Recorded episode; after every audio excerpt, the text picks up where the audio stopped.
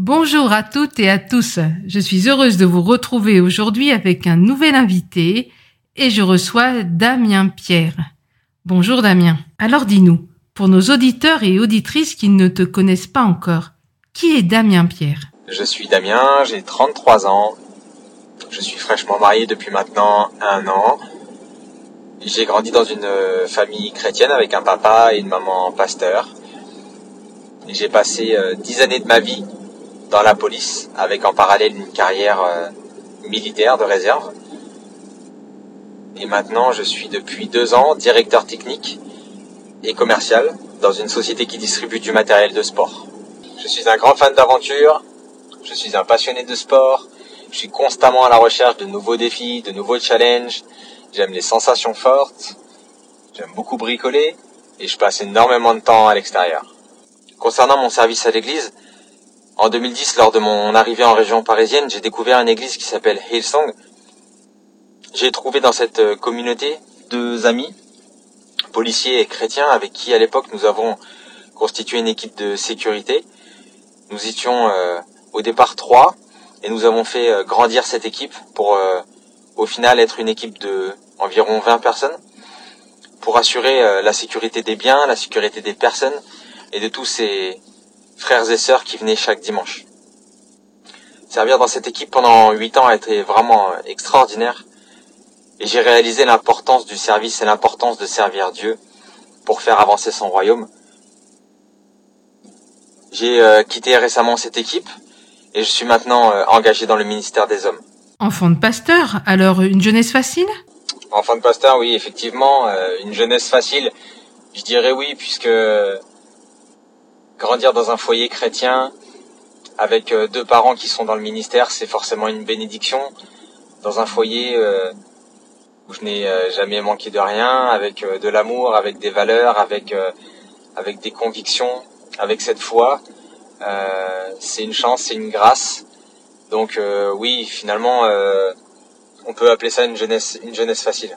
À l'âge de 18 ans, j'ai décidé de mon propre chef de m'engager dans l'armée euh, j'en ai payé les pots cassés puisque deux mois après mon incorporation, j'ai subi une opération grave des poumons. Ça a été un choc, ça a été euh, quelque chose de dur à traverser. Et en fait, je réalise que c'était simplement un mauvais choix de vie. Donc l'armée était un mauvais choix. Mais quelle leçon as-tu tiré de cet épisode de ta vie? En fait, quand je repense à cette période, je réalise qu'à aucun moment, j'ai demandé à Dieu si euh, le chemin que j'empruntais à ce moment-là était le chemin que lui voulait pour moi. Je voulais être un militaire, je voulais être un soldat, je voulais euh, m'engager absolument. Mais euh, j'étais loin de Dieu à ce moment-là pour lui demander euh, si cette place était la bonne, si cette place était celle qui m'était réservée et surtout celle qu'il voulait pour moi. Dix années dans la police, dont deux dans un groupe d'intervention. Était-il simple de vivre sa foi au sein de cette profession? Ou celle-ci a-t-il été pour toi une mise à l'épreuve et si oui, de quelle manière?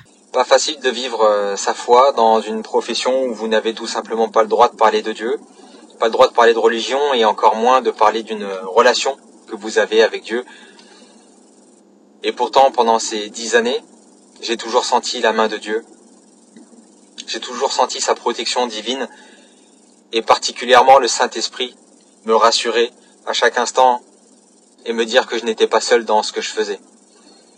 Et notamment dans les deux dernières années de ma carrière, que j'ai passé dans un groupe d'intervention parisien pendant les attentats en 2015, où là j'ai vraiment réalisé l'importance de ma foi dans cette unité qui était confrontée à la violence, à la mort, à des choses euh, vraiment terribles. Et mes collègues savaient que j'étais chrétien et mes collègues se posaient énormément de questions sur moi, sur ma vie, sur ma foi et sur ce, sur ce que je croyais de la vie après la mort, puisque dans les moments que nous avons vécu ensemble, c'était vraiment d'actualité. Et j'ai commencé à prier dans cette unité, j'ai commencé à prier avant chaque intervention. Et là, j'ai réalisé l'impact de ma foi et l'impact de, de Dieu dans une unité comme celle-ci. Et ensuite, Damien, un nouveau changement de vie, conduit par Dieu. Oui, un changement de vie conduit par Dieu. C'est vraiment comme ça qu'on peut l'appeler. Parce qu'après dix années extraordinaires dans la police, et sans même trop le comprendre, j'ai senti dans mon cœur que c'était la fin d'une saison. J'ai senti qu'il était temps de tourner la page. Alors j'ai prié, j'ai demandé à Dieu de me montrer là où il voulait m'utiliser, là où il voulait me placer, pour que je puisse euh, continuer à grandir dans ma foi, que je puisse continuer à le servir de la meilleure des façons. J'ai donc postulé dans une société que je connaissais que très peu, pour un poste que je ne connaissais pas du tout, et me voilà aujourd'hui euh, dans cette société, épanoui, marié, futur papa, heureux. Et euh, j'irai même plus loin, c'est que depuis mon entrée dans cette société, j'ai pu faire euh, embaucher deux de mes meilleurs amis qui sont eux aussi chrétiens. Et croyez-moi, dans une société qui compte 12 personnes, avoir trois chrétiens, c'est un vrai témoignage. Qu'aimerais-tu dire alors aux personnes qui se rendent compte qu'aujourd'hui, elles ont fait des choix sans Dieu?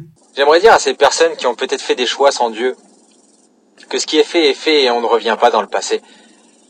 Il y a un passage de la parole que j'aime beaucoup dans Proverbe au chapitre 16 et au verset 3 qui dit Recommande à l'Éternel tes œuvres et tes projets réussiront. J'aimerais donc dire à ces personnes Laissez votre passé derrière vous. Aujourd'hui, vous avez cette opportunité de mettre en application ce verset. Et j'aimerais vous inviter à prendre ces décisions, ces choix, ces œuvres et ces projets, et à tout simplement les remettre entre les mains de Dieu. La parole nous dit que les plans de Dieu sont parfaits, que ses promesses sont oui et amen. Nous savons que nous avons un papa au ciel qui veut le meilleur pour chacun de ses enfants.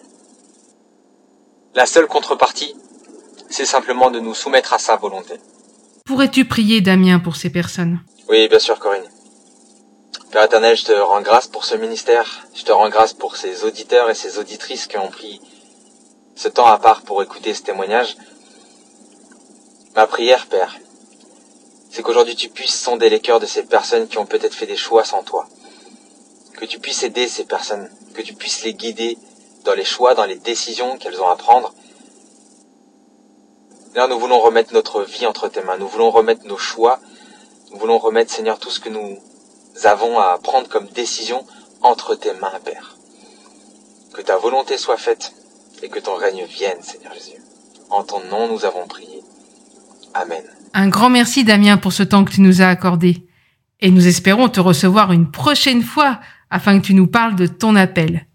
Voilà, les amis. J'espère qu'au travers de cette interview, Dieu vous aura parlé et aura touché votre cœur. Alors, je ne vous dis pas encore à la semaine prochaine parce que figurez-vous que je vous retrouve tout à l'heure avec un autre témoignage.